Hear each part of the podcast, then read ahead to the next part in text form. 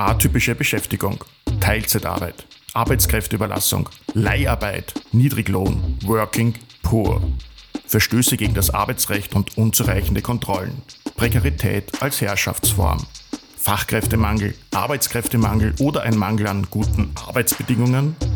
Wie steht es um die Qualität der Arbeit in Österreich? Mein Name ist Michael Mazzol und darüber spreche ich in bester Gesellschaft mit Jörg Flecker und Johanna Neuhauser vom Institut für Soziologie der Universität Wien.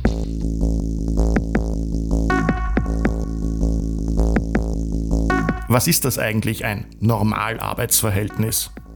Das ist ein unbefristeter Vollzeitdienstvertrag mit existenzsichernden Einkommen und voller Sozialversicherung, auf den das Arbeitsrecht anzuwenden ist. Dieser Vertrag wird zwischen Arbeitenden und dem Betrieb geschlossen, in dem die Arbeit auch tatsächlich geleistet wird. Ein solches Normalarbeitsverhältnis ist mittlerweile immer weniger normal. Im Gegenteil, der Anteil der sogenannten prekären Arbeit nimmt zu. Was darunter zu verstehen ist? Jörg Flecker. Als prekäre Arbeit bezeichnet man in der Regel eine nicht dauerhafte Erwerbsarbeit, dadurch unsichere Erwerbsarbeit, die niedrig bezahlt ist, also keine existenzsichernde Entlohnung bietet und die häufig auch keinen ausreichenden Sozialversicherungs Schutz bietet, also dass Standards, die eigentlich im Land äh, normal sind für Erwerbsarbeit, unterschritten werden. Ein zentrales Versprechen unserer Lohnarbeitsgesellschaft und eine weit verbreitete Gerechtigkeitsvorstellung in der Bevölkerung gehen so verloren. Die volle gesellschaftliche Teilhabe durch Erwerbsarbeit ist für Betroffene nicht mehr möglich. Wenn eine Vollzeitbeschäftigung nicht ausreicht, um ein Einkommen über der Armutsgefährdungsschwelle zu erzielen, dann wird von Working Poor gesprochen. Wer ist davon betroffen? Jörg Flecker führt aus. Insgesamt betrifft das etwa äh, acht Prozent der Erwerbstätigen in Österreich, dass sie trotz Vollzeitarbeit nicht ausreichend viel verdienen, um nicht arbeitsgefährdet zu sein. Allerdings sind die Unterschiede zwischen den Bevölkerungsgruppen enorm groß. Diejenigen, die im Ausland geboren sind, sind zu 22 Prozent von äh, Armutsgefährdung trotz Vollzeitarbeit betroffen und bei den Drittstaatsangehörigen betrifft es fast die Hälfte dieser Gruppe, dass sie armutsgefährdet sind. Und eine Zahl sticht besonders im Auge. Jede zweite Alleinerzieherin lebt in Armut trotz Arbeit. Wie kommt es dazu?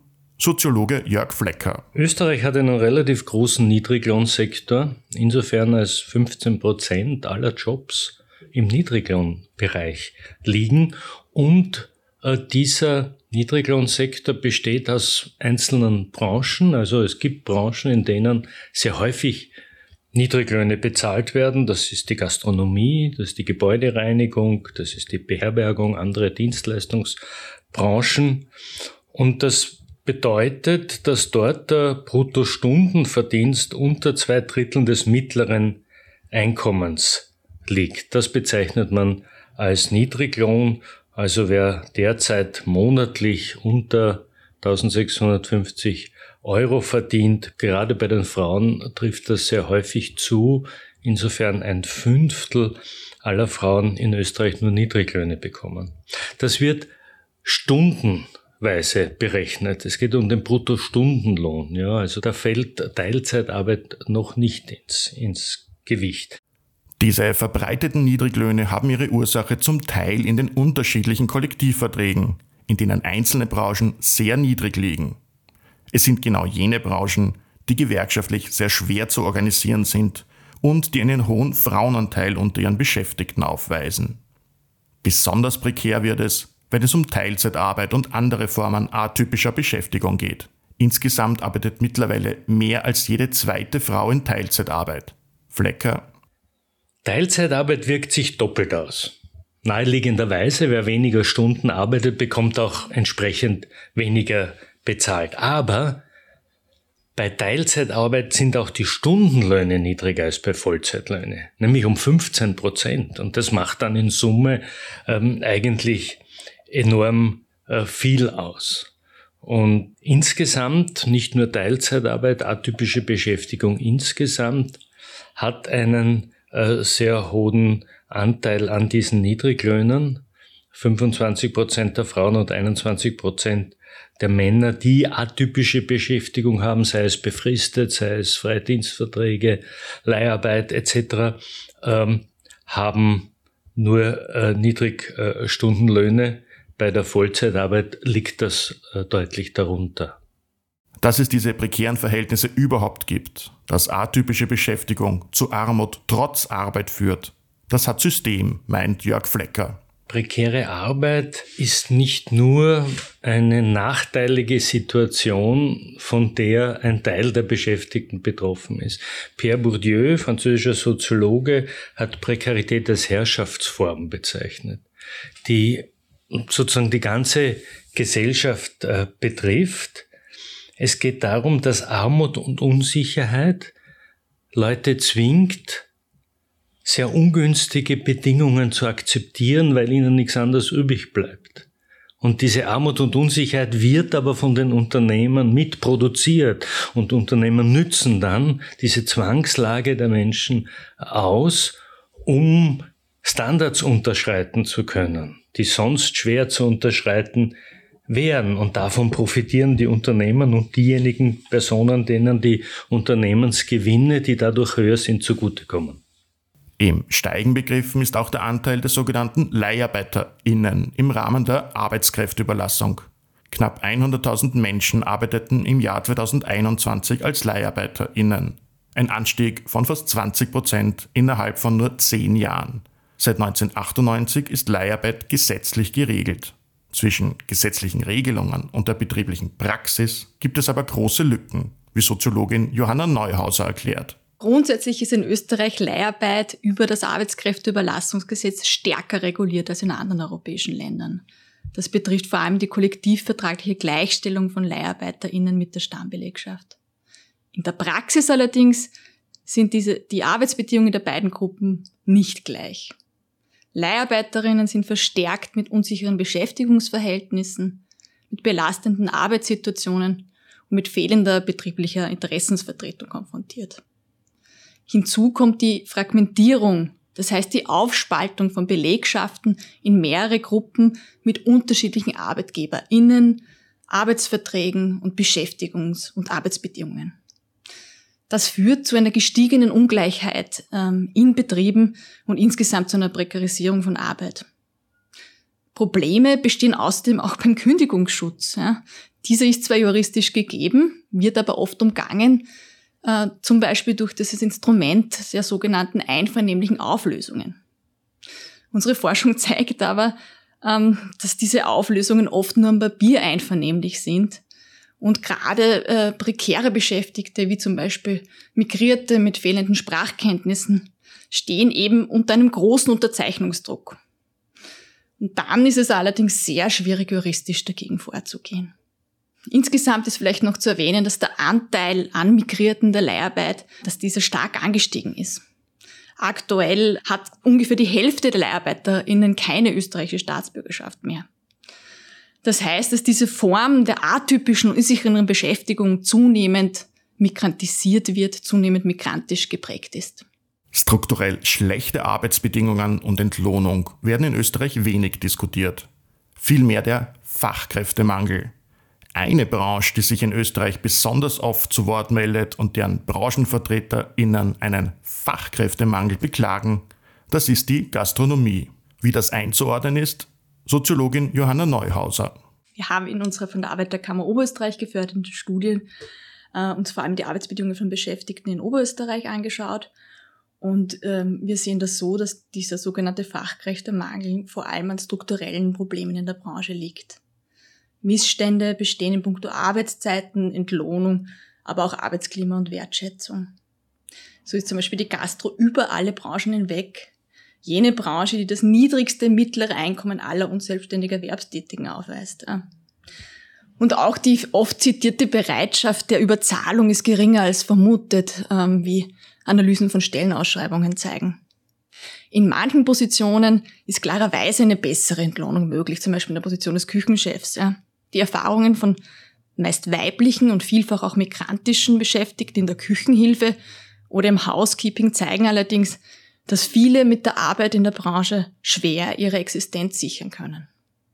Das wird auch von Zahlen bestätigt des Arbeitsklimaindex, die zeigen, dass nur 38 Prozent mit ihrem Lohn gut auskommen. Hinzu kommt, das muss auch erwähnt werden, dass in vielen Fällen nicht einmal diese ohnehin geringen Löhne korrekt ausbezahlt werden. Das heißt, insgesamt zeigt sich eine unangemessene Relation für die Beschäftigten zwischen den hohen Anforderungen bezüglich Arbeitszeiten, Arbeitsdruck und gefragten Kompetenzen auf der einen Seite und dem, was am Konto ankommt auf der anderen Seite. Ein Faktor sticht besonders heraus. Johanna Neuhauser. Nicht nur Geld ist das Problem, sondern vor allem auch die Arbeitszeiten. Ja. Alle von uns Befragten gaben an, dass sie sehr unzufrieden sind mit ihren Arbeitszeiten. Besonders belastet werden geteilte Dienste, zu regelmäßige Wochenendarbeit, häufige Überstunden und zu kurze Ruhezeiten erlebt. Ja. Dabei muss man sagen, dass die Beschäftigten durchaus Verständnis für die spezifischen Voraussetzungen im Gastgewerbe haben, zum Beispiel im Bedienen von Randzeiten. Auch Wochenendarbeit und zum Teil auch Überstunden werden als Teil des Arbeitsalltags gesehen. Stark kritisiert wurde aber die fehlende Planbarkeit von Arbeitszeiten, die Erwartung, ständig verfügbar sein zu müssen. Und das große Problem ist auch, wenn Ruhezeiten systematisch verletzt werden. So hat uns zum Beispiel eine junge Beschäftigte von einem Landgasthaus im Salzkammergut erzählt, dass sie regelmäßig bis in die Morgenstunden arbeiten musste und nach wenigen Stunden Schlaf wieder an den Dienst antreten musste. Insgesamt führt das zu einer mangelhaften Work-Life-Balance, die die Lebensqualität der Beschäftigten massiv beeinträchtigt und die Vereinbarkeit von Beruf und Betreuungspflichten extrem erschwert. Ja, angesichts solcher Bedingungen verwundert es daher kaum, wenn Beschäftigte sagen, da bin ich lieber Staplerfahrer oder räume beim Biller Regale ein. Dementsprechend kritisch äußert sich Neuhauser auch, wenn es um das Beklagen eines Fachkräftemangels geht. Ja, Fachkräftemangel ist in der öffentlichen Diskussion ein schillender und inflationär gebrauchter Begriff. Ja. Äh, und er wird häufig synonym mit dem Begriff des Arbeitskräftemangels verwendet. Ja. Die Begriffe sind aber ganz klar voneinander abzugrenzen, denn Fachkräftemangel liegt nur vor, wenn Arbeitskräfte mit einem spezifischen Qualifikationsbündel für spezifische Jobs fehlen. Ja.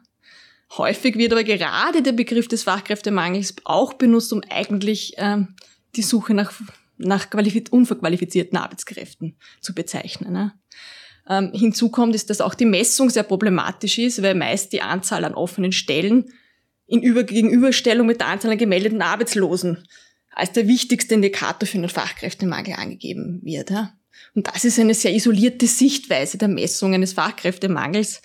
Ähm, und es braucht eigentlich mehrere Indikatoren, überhaupt den Fachkräftemangel nachzuweisen. Und vor allem wichtig ist hierbei die Lohnhöhe hierbei die Lohnhöhe. Denn aus einer theoretischen marktwirtschaftlichen Perspektive müssten die Preise auf einen Markt reagieren, wenn in diesem Markt ein Mangel vorherrscht. Ja.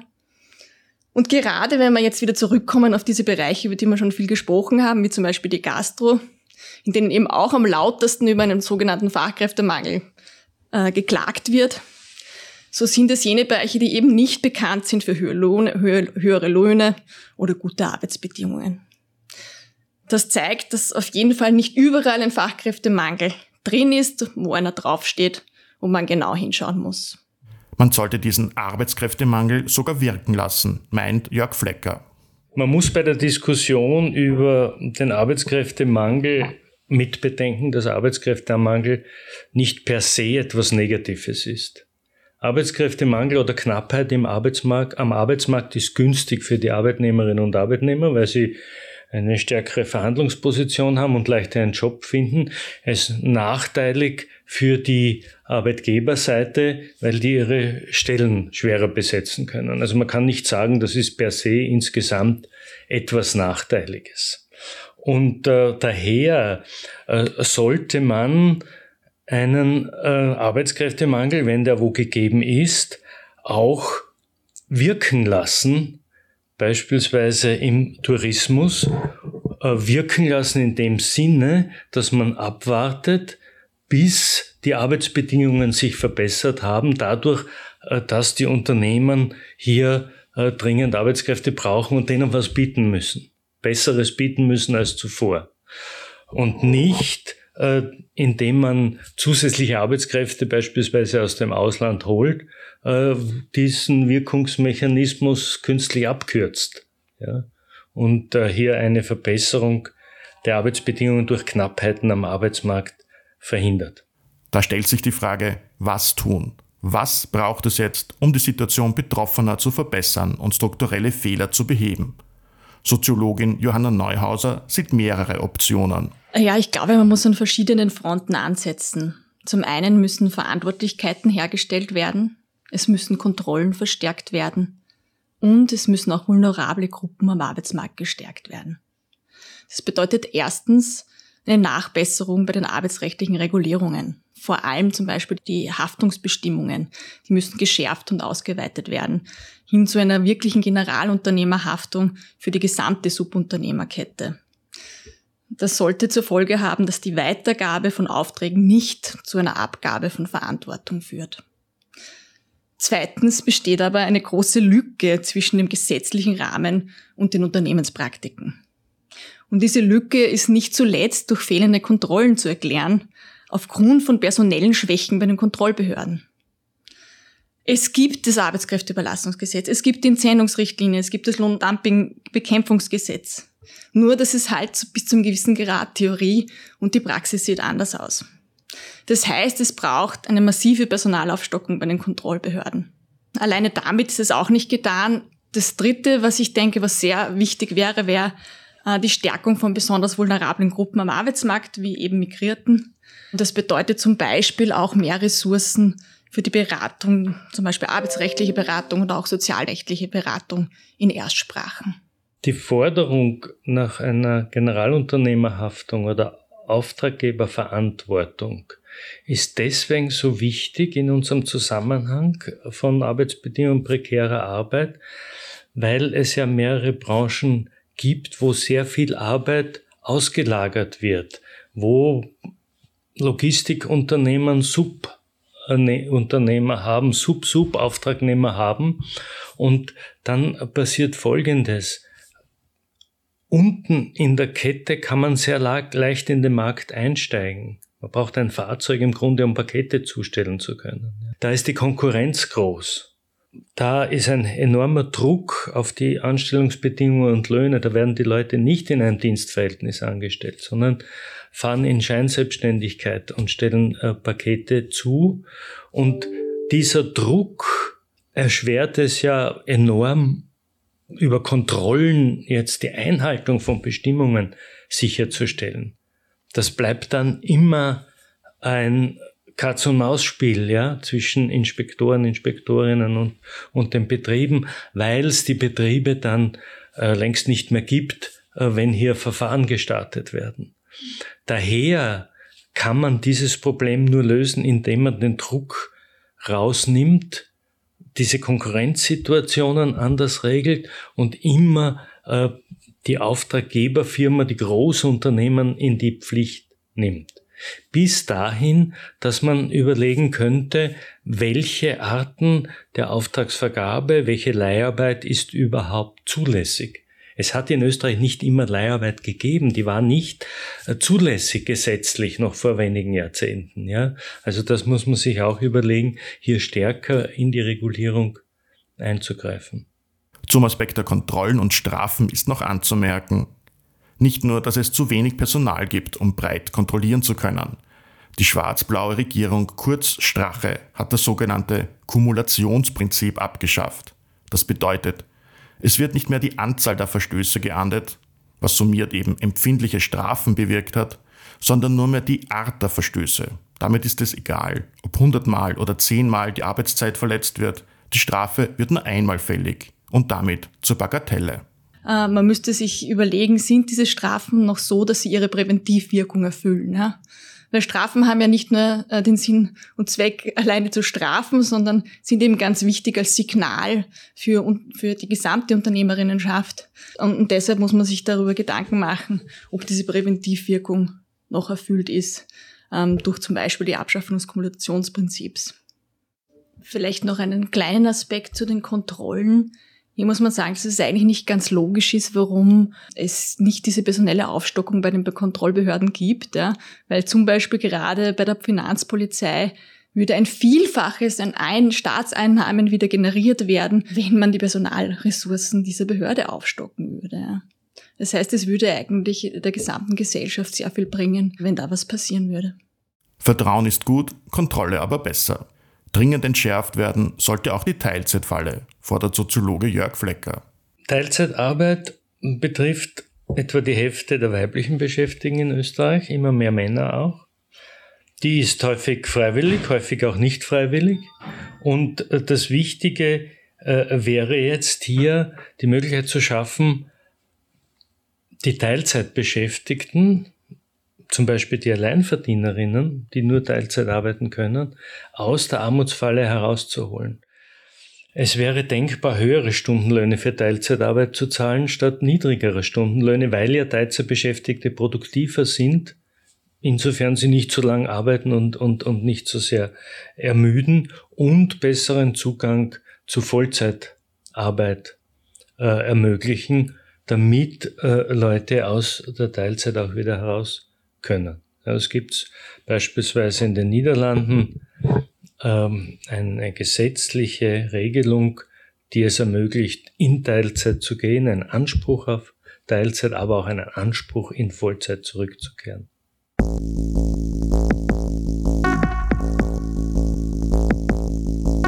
Das war die erste Episode von In bester Gesellschaft, der Wissenschaftsdialog für die vielen, dem sozialpolitischen Podcast mit Expertise der Arbeiterkammer Wien, des ÖGB Verlags, des Wissenschaftsnetzwerks Diskurs und des Forschungsinstituts Economics of Inequality der WU Wien. Jetzt abonnieren und die nächste Episode nicht verpassen.